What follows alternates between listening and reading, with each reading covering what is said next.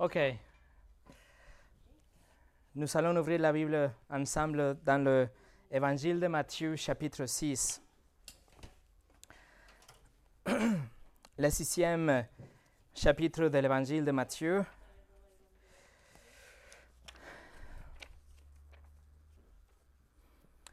C'est une joie et un privilège de nous réunir aujourd'hui, de pouvoir avoir le temps pour étudier et aussi pour euh, partager, pour recevoir l'enseignement de la parole. Alors, euh, c'est une joie d'ouvrir la parole ensemble encore une fois.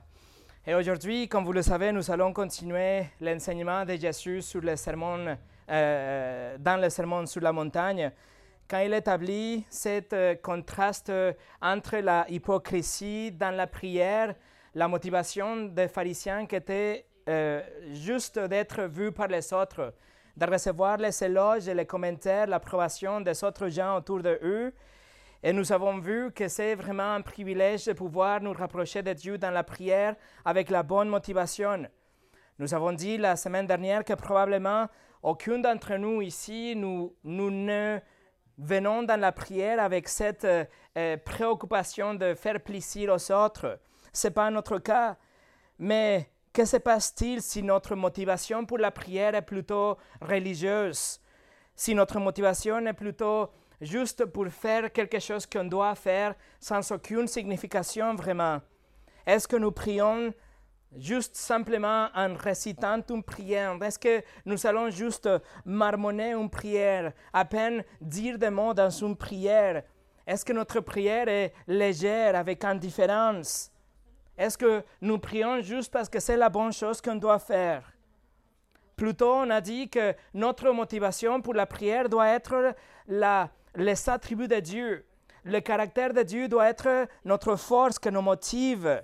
Pas les apparences, pas ce que les autres vont dire par rapport à nous, ni la religiosité, ni la répétition, ni la tradition, ni l'hypocrisie, ni aucune chose autour de nous-mêmes, notre nos angoisses et nos besoins. C'est pas ça la motivation de notre prière. Notre motivation doit être le caractère de Dieu et le privilège que c'est de nous réunir avec lui en privé, d'avoir une audience avec le Dieu de l'univers. Ça, c'est la raison même pour laquelle nous devons prier. Et aujourd'hui, nous allons continuer cette étude. Nous allons voir encore une fois quelle est notre motivation pour la prière et des exemples et comment nous devons euh, encadrer une prière, pas dans, notre, dans nos besoins, mais dans le caractère de Dieu. C'est ce que nous allons voir aujourd'hui dans ce deuxième message, 12 sur 5. Mais avant de commencer, nous allons prier. Seigneur, je te demande, s'il te plaît, venir la prédication de ta parole. Viens nous reprendre, nous corriger, nous encourager, nous donner la direction pour vraiment prendre, euh, pour pouvoir profiter vraiment de ce privilège que c'est la prière. Seigneur, que notre vie de prière soit changée, révolutionnée à travers ces principes, à travers ce que nous allons étudier aujourd'hui, Seigneur. Je te demande que tu nous donnes tout cœur, attention, esprit pour pouvoir comprendre ta parole aujourd'hui. Au nom de Jésus, Amen. Et notre message aujourd'hui s'appelle Lorsque vous priez, douzième partie. Et nous allons continuer, nous allons réviser notre texte dans Matthieu chapitre 6 à partir de verset 5 jusqu'au verset 13. La semaine dernière, nous avons vu les versets 5 et 6. Aujourd'hui, nous allons voir versets 7 et 8. Regardez à partir de verset 5. Lorsque vous priez, ne soyez pas comme les hypocrites. Ils aiment prier debout dans les synagogues et au coin des rues pour être vus des hommes. Je vous le dis en vérité, ils sont leur récompense. Mais vous, lorsque vous priez, entrez dans votre chambre, fermez votre porte et priez votre Père qui est là, dans le lieu secret. Et votre Père qui voit dans le secret vous le rendra ouvertement. En priant, ne multipliez pas les paroles comme les membres des autres peuples. Ils s'imaginent en effet qu'à force de paroles, ils seront exaucés. Ne les imitez pas. car votre Père sait quoi vous avez besoin avant que vous le lui demandiez. Voici donc comment vous devez prier. Notre Père céleste, que la sainteté de ton nom soit respectée, que ton règne vienne, que ta volonté soit faite sur la terre comme au ciel. Donne-nous aujourd'hui notre pain quotidien. Pardonne-nous nos offenses, comme nous aussi nous pardonnons à ceux qui nous ont offensés. Ne nous expose pas à la tentation, mais délivre-nous du mal. Pour résumer, le Seigneur Jésus nous a dit dans le verset 5 comment nous ne devons pas prier, comment il ne faut pas prier, ne faites comme les hypocrites. Après, dans le verset 6, Jésus nous a dit comment il faut le faire. Il faut le faire dans le secret. Mais le point de son argument, ce n'est pas d'éviter d'être vu, ce n'est pas de se cacher quelque part dans la prière, dans la prière, mais de se rencontrer avec Dieu comme dans le privé, comme secret dans son secret, comme si on était un à un avec lui, de cœur à cœur, d'une façon intime, sans aucune distraction, fixé en Dieu lui-même, en secret, seul dans une chambre avec lui, et dans le privilège de converser avec lui. Et après, il a dit, Jésus, qu'il va nous récompenser. Non seulement il nous donnera quelque chose comme le produit de notre prière, mais l'acte même de la prière est déjà une bénédiction. Maintenant, regardons ensemble versets 7 et 8, et nous allons diviser notre temps dans quatre parties. Première chose, des cœurs vides, des cœurs vides. Regardez le verset 7 en priant, ne multipliez pas les paroles comme les membres des autres peuples. Ils s'imaginent en effet qu'à force de paroles, ils seront exaucés, qu'ils seront écoutés. Le tout premier verbe dans ce texte, c'est un participe, c'est prier, mais dans la forme participe.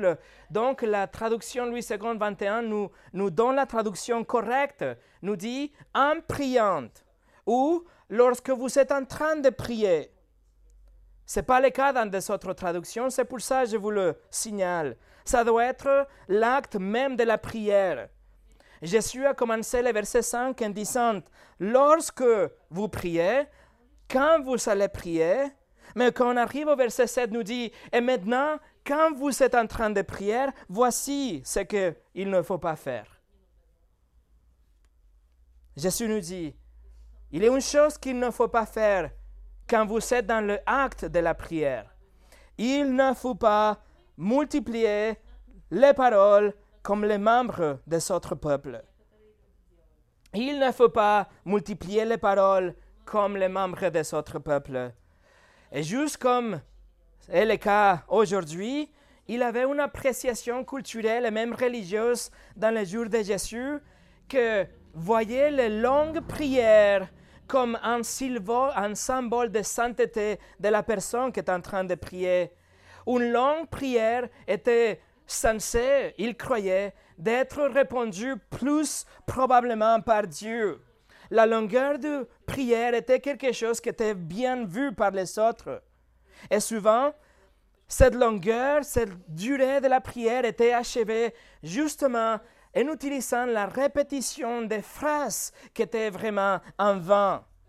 Le verbe euh, utilisé dans le verset 7, littéralement, ça veut dire le babillage, comme le bébé, de babillage. Il s'agit d'un discours futile, un, discours irréfléchi.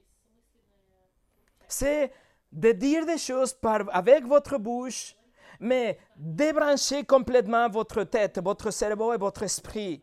C'est donner la liberté à votre bouche de dire des trucs, mais vous, vous êtes en train de penser à une autre chose. Si vous venez d'un arrière-plan catholique ou orthodoxe, probablement vous avez mémorisé des prières. Vous avez répété des prières. Vous aviez l'habitude de dire des choses à Dieu mais parfois et très souvent, ces prières ne signifient, ne signifient rien pour vous. Et même maintenant, en tant que des chrétiens de nouveau, il y a des fois que nous prions parce que c'est la, la chose qu'il faut faire.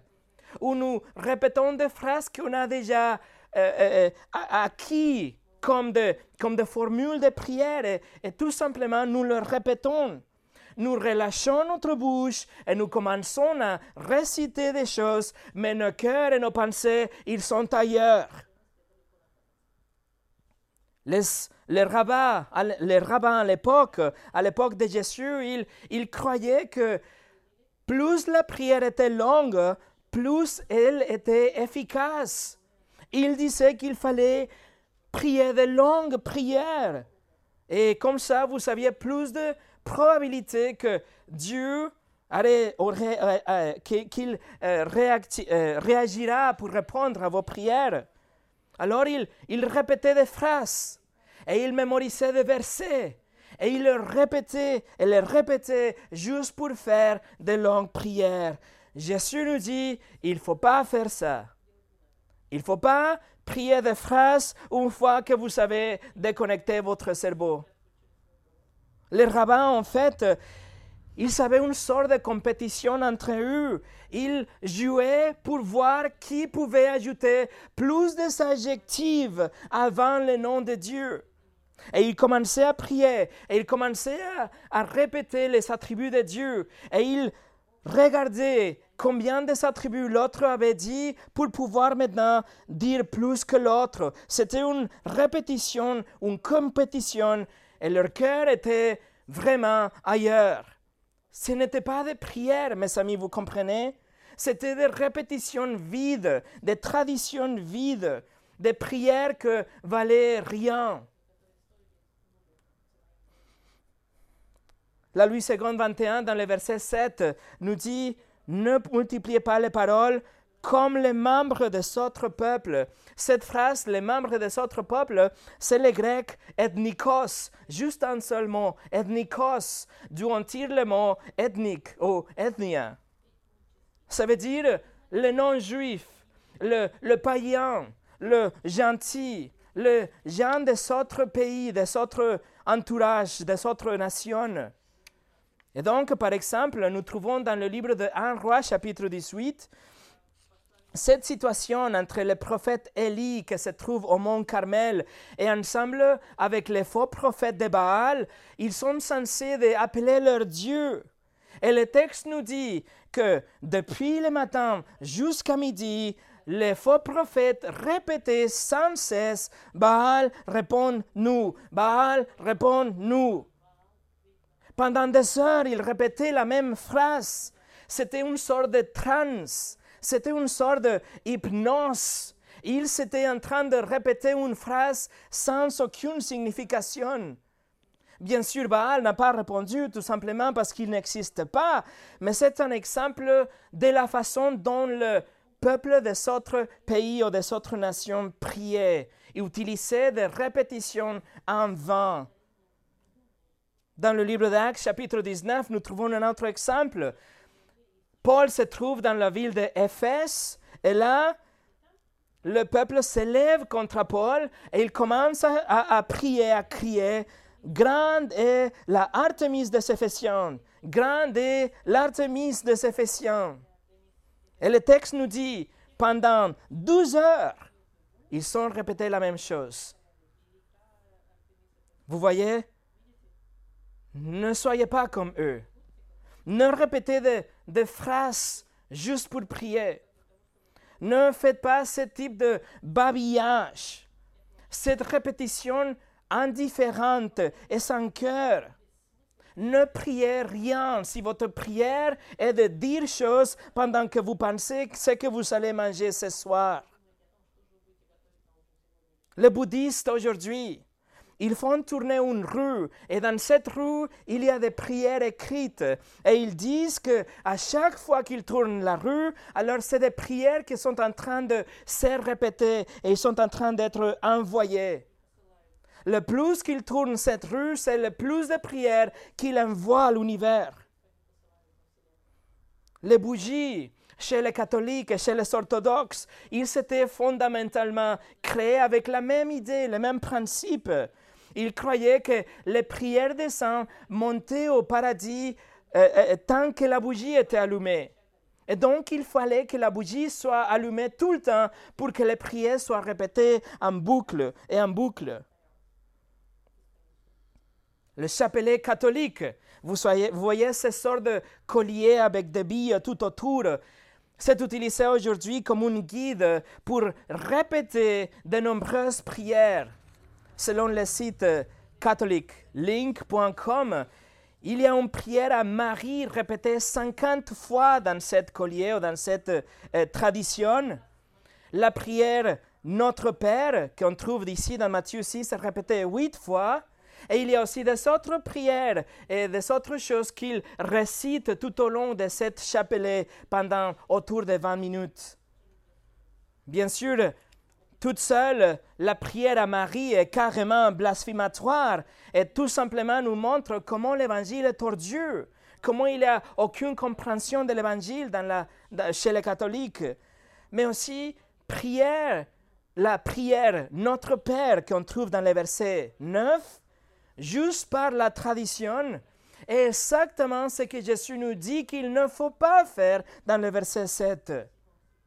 Jésus nous donne la prière Notre Père comme un modèle de prière, pas pour être répété avec un cœur vide, pas pour le réciter comme des robots, comme des perroquets avec un cœur vide. Les églises charismatiques aujourd'hui, ils sont dégénérés la répétition de mots et de phrases dans une confusion et un chaos incompréhensible. Ils prétendent que c'est le don, le don de langue, mais en réalité, c'est que de babillage. C'est exactement ce que Jésus condamne dans ce passage, dans ce verset 7.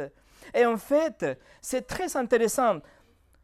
Le verset 7 qui nous dit qu'il ne faut pas multiplier les paroles, c'est un seul mot dans le grec, c'est un mot composé, c'est batalogeo. Bata plus logos. Logos, ça veut dire la parole, le mot, la parole. Et bata, ça veut dire, bata, ça veut dire bata. Bata, c'est un mot onomatopéique. Ça veut dire que le son bata, c'est que ça veut dire le mot bata. Le mot signifie bata. Qu'est-ce que ça veut dire bata? Bata signifie cette son bata. Les prières de Jean sonnaient comme Bata, bata, bata, bata, bata. Bata logeo. C'est une répétition. Vous tombez dans un trance. C'est une répétition abrutissante. C'est un babillage dans lequel vous ne dites rien. Vous dites juste bata, bata, bata, bata, bata. C'est triste et c'est malheureux que les églises dans certains milieux aujourd'hui, ils pratiquent ça en disant que c'est un don quand Jésus nous dit il ne faut pas batalogeo. Jésus dit il ne faut pas faire ça. Le peuple de Dieu ne doit pas prier quelque chose qui ressemble à du babillage. Rien dans notre cœur doit être vide. Notre intelligence doit être 100% engagée. Nous devons comprendre ce que nous sommes en train de dire dans la prière. Ce n'est pas que nous allons répéter des choses que nous ne pouvons pas comprendre. Les prières dans la Bible sont toujours et sans exception des prières intelligibles. Ils sont raisonnés et pensés et bien articulés.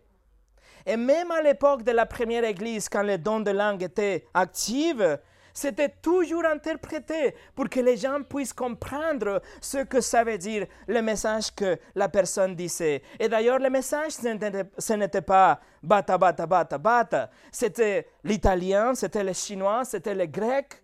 C'était des langues des hommes que les gens pouvaient comprendre dans des autres pays. Veuillez noter, mes amis, que la répétition dans la Bible, la répétition de la prière n'est pas condamnés dans la Bible. Il y a des prières qui sont vraiment importantes, que nous devons prier à, plusieurs reprises. Si votre cœur est, euh, si votre cœur crie pour une situation, bien sûr, vous allez prier pour ça le matin, midi, soir et, au milieu. N'importe combien de fois vous allez répéter une prière, mais parce que c'est quelque chose que, qui remplit votre cœur et votre intelligence tout le temps. Dans la parabole de la veuve persistante de Luc 18, c'est la persistance de la veuve que Jésus nous dit qu'il faut imiter.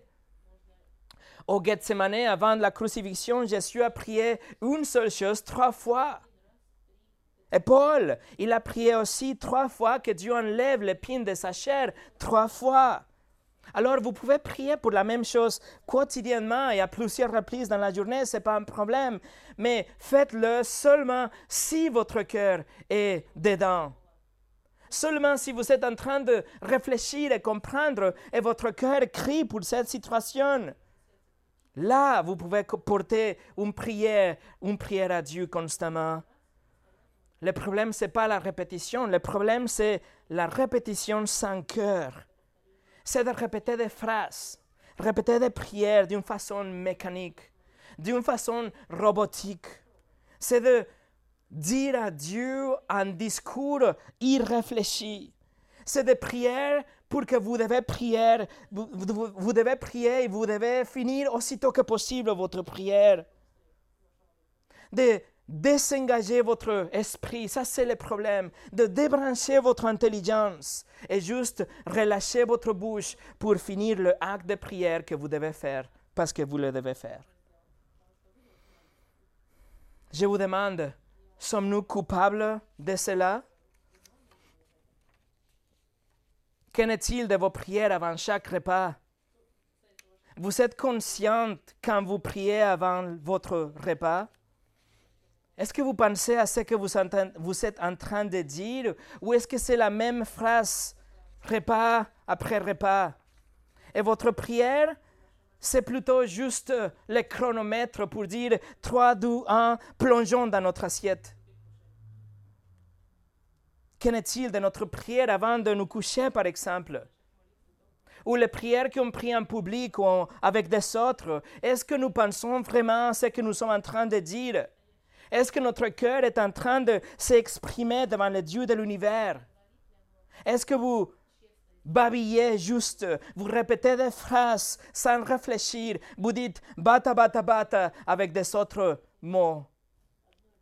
Jésus nous dit, ne faites pas ça. Engagez votre cœur, engagez votre esprit dans la prière. John Bunyan, il a bien dit dans la prière, il vaut mieux avoir un cœur sans parole que des paroles sans cœur. Numéro 2. Des esprits vides. Esprit vide. Le problème, ce n'est pas seulement un cœur vide que babille et murmure une, prière, mais aussi un esprit, une intelligence vide. Ou un esprit qui pense à une supposition du caractère de Dieu, qu'il imagine que Dieu est dans une façon, mais complètement différente de ce que Dieu a vraiment dit dans la parole. Regardez le verset 7. En priant, ne multipliez pas les paroles comme les membres des autres peuples. Ils s'imaginent, ils s'imaginent en effet qu'à force de paroles, ils seront exaucés. Vous voyez, les gens viennent à Dieu dans la prière avec leur propre imagination de Dieu. Les personnes religieuses et même les non-croyantes, ils disent que Dieu a le, le travail, l'obligation de les écouter. Ils pensent qu'ils ont le droit de se présenter devant Dieu, d'être écoutés par Dieu et que Dieu est obligé, c'est son devoir de faire bouger le monde, de réarranger les pièces de l'univers parce qu'ils accomplissent leur désir à leur moment voulu. Mais en réalité, la Bible est très claire. Tous ceux qui ne sont pas croyants, tous ceux qui ne sont pas chrétiens nés de nouveau, ils sont coupés absolument de toute relation avec Dieu. Et même s'ils sont jamais priés, et même s'ils n'ont jamais reçu une réponse de Dieu, ils ont, été, ils ont reçu de l'aide de Dieu dans des euh, situations concrètes, c'est purement grâce à la grâce abondante de Dieu. C'est la bienveillance abondante de, de Dieu qui a aidé à ces gens dans ces moments-là. Mais c'est pas parce que Dieu est obligé et c'est pas parce qu'il forcément les écoute et il veut répondre à leurs demandes. Et certainement pas parce qu'ils l'ont mérité. C'est seulement parce qu'il est bon, riche en miséricorde, qu'il parfois répond leurs prières. Mais en dehors de Christ, la Bible est claire, nous sommes des ennemis de Dieu. Nous sommes des criminels dans les couloirs de la mort que nous sommes en train d'attendre notre euh, exécution. En dehors de Christ, nous marchons vers la fosse de l'enfer. En dehors de Christ, non seulement Dieu n'est pas pour nous, il est complètement contre nous. C'est seulement quand on a eu la repentance de nos péchés et nous avons placé notre confiance en Christ comme notre Seigneur et notre Sauveur que cette inimité, cette relation des ennemis entre nous et Dieu est guérie et réconciliée. Et en lieu des ennemis, nous, devenons de ses amis et ses enfants. Il nous adopte dans sa famille. Le non-juif, Jésus nous dit, pensait que à force de leurs paroles, ils pensaient que Dieu aurait les écouté. Mais leur esprit était rempli avec une image fausse de Dieu. Il avait créé une image de Dieu qui était à leur convenience. Ils pensaient que Dieu était 100% amour, par exemple, que Dieu n'avait pas de colère, que Dieu, avait, que Dieu allait le pardonner dans n'importe quelle façon qu'ils n'avaient pas besoin de Jésus. Ils avaient créé dans leur esprit une image idolâtre de Dieu totalement contraire à l'image de Dieu dans la Bible. Ils s'imaginent, ils pensent que Dieu était d'une façon. Et donc, ils prient. Et ils prient avec des répétitions. Et ils répètent, et ils répètent et ils sont écrits des livres de prière, et ils sont établis des créneaux horaires, ils sont des rituels pour la prière, des traditions pour la prière, mais leur cœur est loin de Dieu et leur esprit n'est pas conforme à ce que Dieu a révélé dans la Bible par rapport à lui. Leur péché fait un mur impénétrable entre eux et Dieu. Ils pensent que Dieu va les écouter, mais Jésus affirme qu'il ne le fera pas. Il parle au plafond. Ce dont ils ont besoin, c'est de Christ.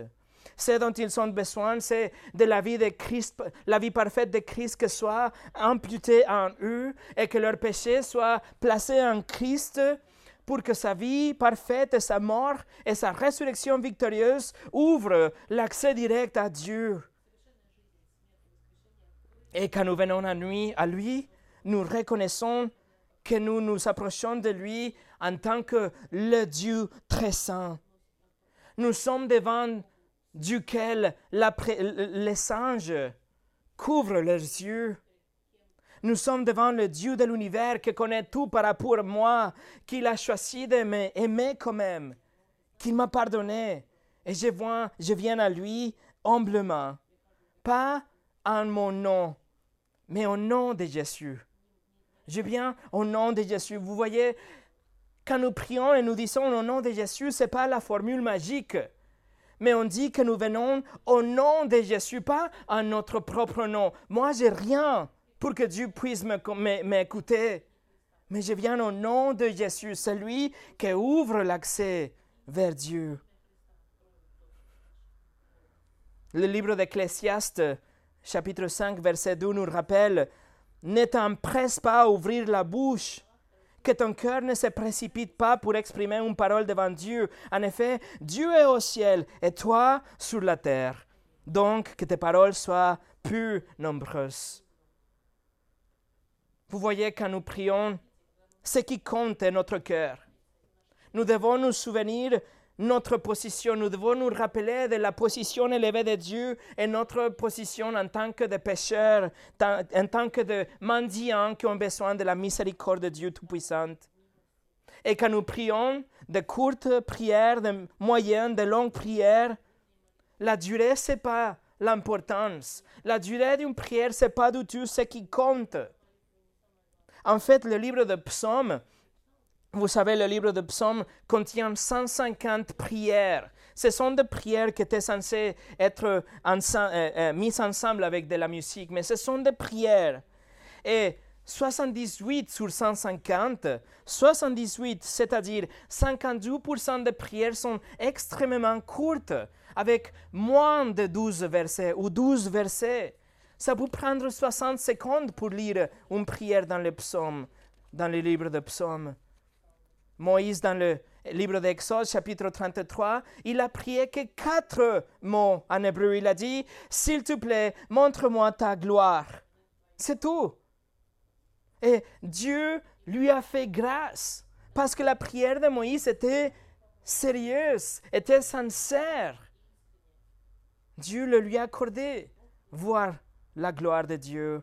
Le brigand sur la croix à côté de Jésus dans Luc 23, il a prié neuf mots dans le texte en, en grec. Il a prié, Seigneur, souviens-toi de moi quand tu viendras régner. C'est tout. Et ce brigand est au paradis depuis 2000 ans. Il n'a pas donné un long discours, il ne, il ne murmurait, il ne balayait de la fatigue, il ne pensait pas à la météo, son cœur n'était pas déconnecté, son esprit n'était pas ailleurs. Mais dans cinq secondes, neuf mots, il a reçu une récompense éternelle dans le livre de l'Apocalypse, la fin du livre de l'Apocalypse, Jean tout simplement a prié, Viens Seigneur Jésus. Mes amis, Dieu va bénir vos prières simples et courtes si vous les priez avec votre cœur. Il va bénir votre prière la plus courte, mais la plus sincère notre responsabilité d'honorer l'acte, la façon de prier. Engagez votre esprit, engagez votre, votre cerveau, votre intelligence, engagez votre cœur lorsque vous priez. John Stott a dit, le but de la prière, de la prière n'est pas d'informer ni de persuader Dieu, mais de venir à lui sincèrement, délibérément, et avec dévouement. Numéro 3. Des cœurs remplis. Des cœurs remplis. Regardez le verset 8. Ne le imitez pas, car votre Père sait de quoi vous avez besoin avant que vous le lui demandiez. Le verset dans le grec commence avec par conséquent ou donc en résultat, par exemple, c'est la conséquence du verset 5 au 7. Ça veut dire, parce que le caractère de Dieu doit être la motivation de notre prière. Et parce que nous ne voulons pas être comme des hypocrites comme les, comme les, euh, les païens en dehors du royaume de Dieu. Par conséquent, ne le imitez pas. Ne le imitez pas. Ne soyez pas comme eux, Jésus nous le dit. Pourquoi? Parce que votre Père sait. Vous voyez ça? Votre Père sait. Mes amis, si vous êtes en Christ, il est votre Père. Si vous êtes en Christ, vous faites partie du royaume de Dieu. Vous êtes son peuple. Vous êtes son fils ou sa fille. Il vous a déjà adopté. Il s'en soucie de vous, de vous. Il vous aime. Il vous écoute. Il vous connaît mieux que vous vous connaissiez. Laissez votre cœur, que votre cœur soit rempli avec cette connaissance de Dieu. Il est votre Père. Et votre Père, il est tout puissant. Il est plein de grâce. Il est rempli d'amour parfait. Il est sage. Votre Père, il est souverain par-dessous de tout. Il est omniprésent et il est vrai. Votre Père est saint. Il est indépendant de la création. Il est omniscient et il est bon. Ça, c'est votre Père. Nos prières doivent être vidées de toute répétition, de toute religiosité, de toute tradition, de tout égoïsme. Notre prière doit être inondée rempli avec le caractère de Dieu, inondé avec les caractéristiques, les attributs de Dieu. Parce que ça, c'est notre motivation de la prière et la façon dont nous prions sera différente aussi. Le psaume 51, c'est la, prière de repentance de David après qu'il a, qu'il a péché avec Bathsheba. Écoutez ce qu'il a dit dans le verset 3 en français. Il a dit Oh Dieu, fais-moi grâce conformément à ta bonté, conformément à ta grande compassion. Efface mes transgressions. David ne dit pas Dieu, pardonne-moi, s'il te plaît, ne me pas en enfer. Amen. Dieu est souverain, David le sait. Dieu est bon, David le sait. Et ça, c'est la motivation dans le cœur de David. Ça, c'est la raison pour laquelle il peut prier cette prière. Le cœur de David et la prière de David sont fondés dans les attributs de Dieu dans sa bonté, ou l'hébreu pour amour parfait, et, dans sa compassion. C'est comme si David priait quelque chose comme ça. Dieu, je ne te demande pas de me pardonner pour que, pour que je ne sois pas condamné éternellement ou parce que, parce que je ne me sens pas à propos de mes péchés, mais parce que ton amour est parfait et ta compassion est grande. J'ai absolument aucun mérite dans moi-même. Il n'y a aucune valeur dans moi-même pour être pardonné, mais je fais appel à ton caractère. Je fais appel à tes attributs, ton amour parfait et ta miséricorde infinie. Donc, s'il te plaît, pardonne-moi. Vous voyez, la prière de David était fondée dans les attributs de Dieu. Le psaume 57 versets 2 et 3, écoutez, David prie, Fais-moi grâce, ô Dieu, fais-moi grâce, car c'est en toi que mon âme cherche un refuge. Je cherche un refuge à l'ombre de tes ailes jusqu'à ce que le malheur soit passé. J'écris au Dieu très haut, au Dieu qui agit en ma faveur. David est en train de dire quelque chose comme ça. Dieu, tu es souverain. Dieu, tu es bon. Tu es une forteresse, tu es un refuge, tu es Dieu Tout-Puissant, tu es miséricordieux, tu es le Dieu qui est fidèle et qui est saint. Je fais appel à tes attributs, je fais appel à tes caractéristiques telles qu'ils sont révélées dans ta parole. Par conséquent, ô Dieu, je te demande de me faire grâce et me protéger à travers cette situation les, attributs de Dieu sont le fondement de la prière. Dans le livre de l'Apocalypse chapitre 6, les martyrs dans le ciel, ils implorent Dieu sur la base de ses attributs aussi. Ils font appel à, la sainteté de Dieu, la justice de Dieu. Et il prie ça dans Apocalypse 6, 10. Il dit, il crie d'une voix forte, Jusqu'à quand, Maître saint et véritable, tarderas-tu à faire justice et à venger notre sang sur les, habitants, de la terre Vous voyez la sainteté de Dieu, la véracité de Dieu, la justice de Dieu, la colère de Dieu, les attributs de Dieu dans la prière. À Gethsemane, Jésus a fait, appel, aussi à l'omnipotence de Dieu, à l'omniscience de Dieu, à la souveraineté de Dieu, à la sagesse de Dieu. Jésus a prié que s'il avait un autre moyen pour pouvoir accomplir la rédemption des hommes, que s'il te plaît, Dieu active le plan B. Marc 14, 36, Jésus disait, Abba Père, tout est possible. Éloigne de moi cette coupe. Toutefois, non pas ce que je veux, mais ce que tu veux. Voyez la omnipotence de Dieu, la souveraineté de Dieu, la sagesse de Dieu. Et bien sûr, Jésus a scellé sa prière avec une soumission sincère à la volonté de Dieu. Et il dit, non pas ce que je veux, mais ce que tu veux. Etc.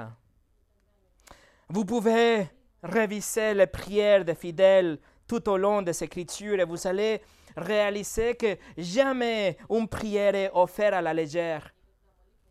Personne n'a jamais eu l'audace d'ouvrir la bouche pour prier sans réfléchir, sans respect ou avec un cœur vide. Toujours, la prière était réfléchie, fondée dans les attributs de Dieu. Et quand votre cœur est rempli avec les attributs de Dieu, quand vous réfléchissez à ce que Dieu a révélé dans sa parole, votre cœur sera rempli avec une reconnaissance de Dieu et vous allez pouvoir prier vraiment. Vous n'allez jamais vous dépêcher dans la présence de Dieu avec une prière en vain. Vous n'allez jamais répéter des phrases acquises et des répétitions sans aucune signification. Vous allez toujours réfléchir et ralentir et vous allez prier avec votre cœur et votre esprit plein. MacArthur a dit, bien prier, c'est prier avec un cœur plein de dévotion et avec des motifs purs. C'est avoir l'unique attention tournée vers Dieu plutôt que les autres hommes. C'est prier avec une assurance sincère que notre Père céleste non seulement entend, mais aussi répond à chaque requête qui lui est faite avec foi. Il récompense toujours notre sincère dévotion par une réponse pleine de grâce. Numéro 4. Des esprits remplis.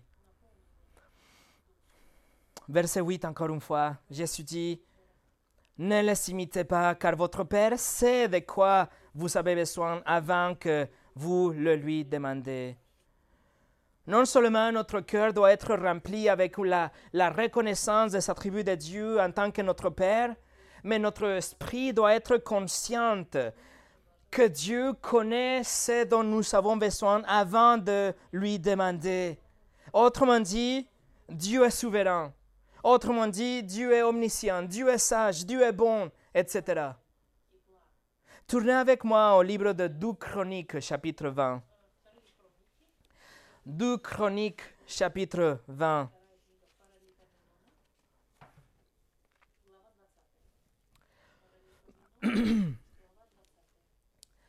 Dans 2 Chroniques, chapitre, chapitre 20, nous trouvons le roi Josaphat. Le roi Josaphat était le quatrième roi de Juda le quatrième roi de Juda, et ici le royaume de Juda était menacé par l'invasion des Moabites et des Ammonites. Il s'agit d'une invasion réelle, mes amis, il s'agit d'une invasion imminente, il a un danger national, c'est une situation extrêmement dangereuse. Comment auriez-vous prié si vous aviez eu ce type d'urgence nationale? Nous sommes en train de parler de la destruction de Juda et de Jérusalem et de, et tout ce que est le temple, etc. Josaphat n'a pas dit Seigneur, aide-moi à détruire mes ennemis. Prêtez attention à cette prière et voyez comment la prière est encadrée dans le caractère de Dieu. Voyez comment l'esprit du roi affirme les attributs de Dieu. Regardez verset, chapitre 20, verset 5 au 8. Josaphat s'étend debout au milieu de l'assemblée de Juda et de Jérusalem dans la maison de l'Éternel devant le nouveau parvis et dit Éternel, Dieu de nos ancêtres, n'est pas toi qui es Dieu dans les ciels, et n'est pas toi qui domines sur tous les royaumes des nations, n'est pas toi qui détiens la force n'est pas toi qui, détient la force et la puissance, toi à qui personne ne peut résister. N'est pas toi, notre Dieu, qui a dépossédé les habitants de ce pays devant ton peuple, devant Israël, et qui l'a donné pour toujours à la descendance d'Abraham, ton ami? Ils l'ont habité et ils t'y ont construit un sanctuaire en l'honneur de ton nom. Voilà l'esprit du roi est rempli avec les attributs de Dieu. Il ralentit, il prend le temps pour reconnaître les attributs de Dieu, pour déclarer la majesté de Dieu, pour réciter le caractère de Dieu. Il se souvient de la fidélité de Dieu, du pouvoir de Dieu à travers de l'histoire. Il ne se précipite pas avec son urgence, même, même si l'urgence des rois était une situation en relation avec le peuple de Dieu, mais plutôt avec une révérence, avec l'humilité. Il s'approche du trône de Dieu. Et seulement à partir du verset 10, il va présenter la situation. Regardez verset 10 au 12. Voici maintenant les Ammonites et les Moabites, ainsi que les habitants de la région montagneuse de Seir. Tu n'as pas permis aux Israélites de pénétrer sur leur territoire quand, ils venaient de l'Égypte. Et en effet, ils ont fait un détour et ne les ont pas détruits. Les voici qui nous récompensent en venant nous chasser de ton héritage, celui que tu nous as donné. Notre Dieu ne va pas tu les juger en effet, nous sommes sans force devant cette foule nombreuse qui vient nous attaquer et nous ne savons quoi faire, mais nos yeux sont sur toi. Encore une fois, le roi fait appel à la justice de Dieu. Le roi est en train de, de répéter les attributs de Dieu et il demande l'aide. Il demande l'intervention divine dans le verset 12. Il fait appel à la souveraineté de Dieu.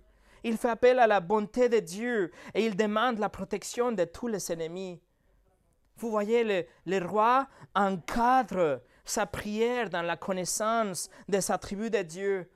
Il ne vient pas à lui à la légère, juste en demandant qu'il que, que, le cède pour que les gens puissent vivre dans le confort, ou, parce que le, ou pour que les gens puissent le reconnaître comme un bon roi. Il n'y a rien d'hypocrite dans sa prière, il n'y a rien de léger ou égoïste dans sa prière. La prière du roi n'est pas répétitive ou irrévérencieuse ou égoïste. C'est comme si le roi priait quelque chose comme ça.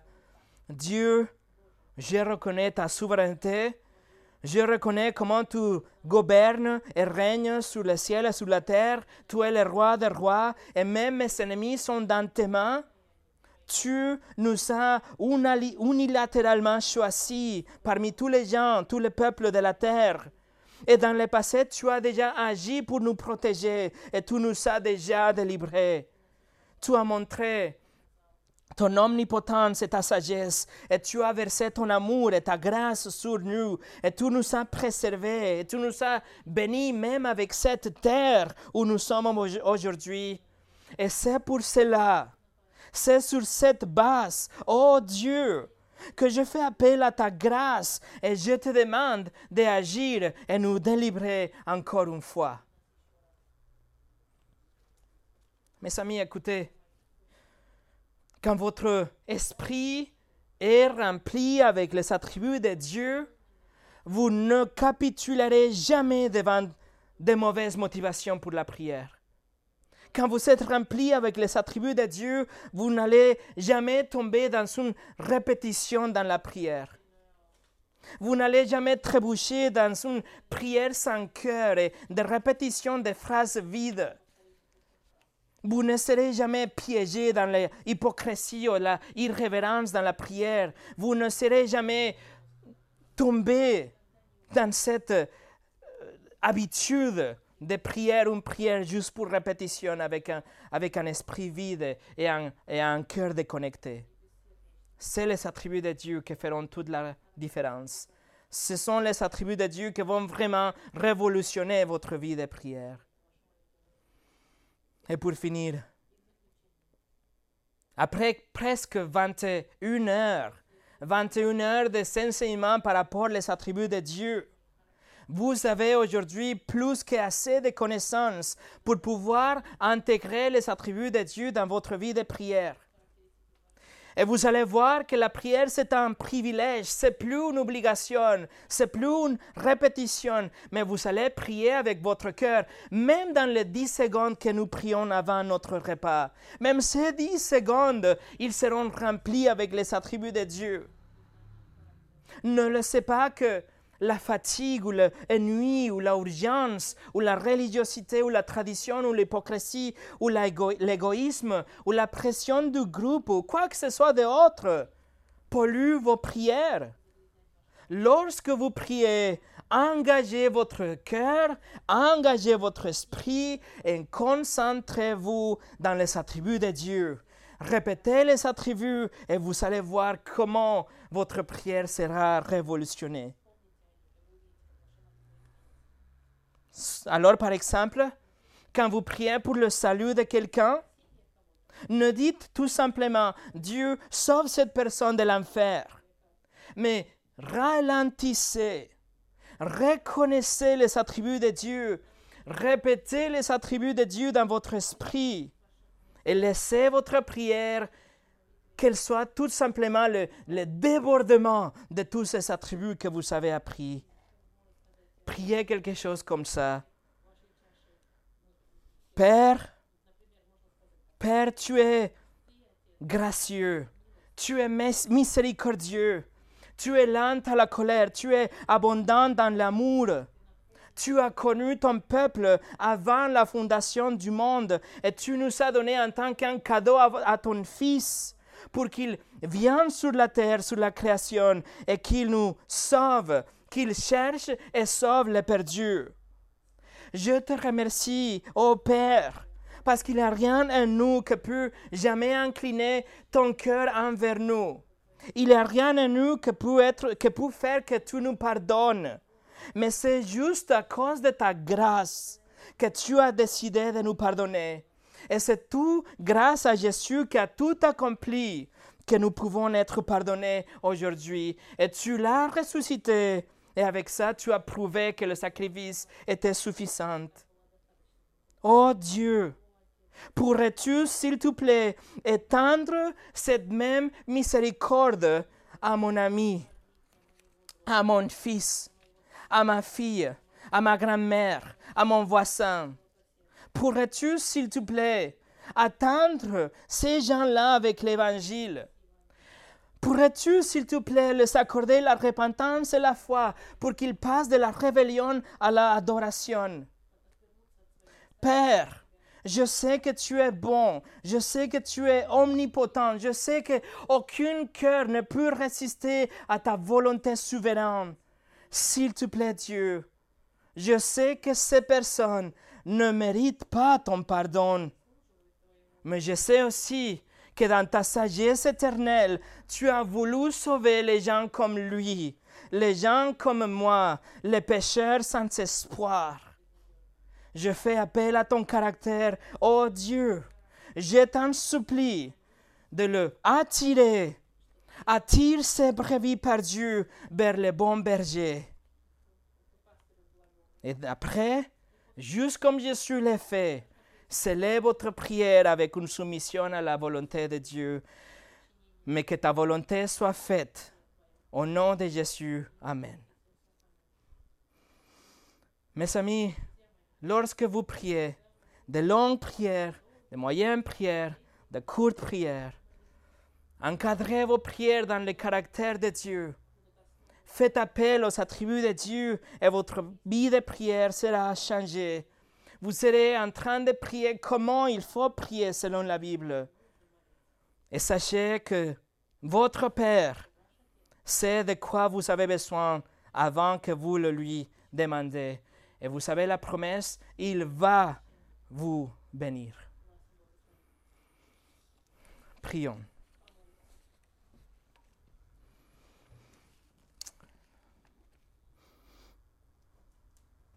Seigneur, nous te remercions pour ton caractère qui est révélé dans la parole.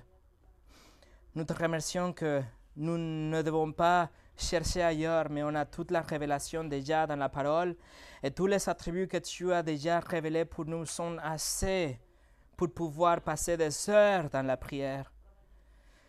Seigneur, nous te demandons que cette étude aujourd'hui puisse changer notre notre vision de la prière, la forme, la, façon dont nous prions, même le cœur et l'esprit avec lequel nous prions. Seigneur, utilise ta parole et la prédication de ta parole pour changer et encourager tes enfants et pour atteindre les perdus. Au nom de Jésus. Amen.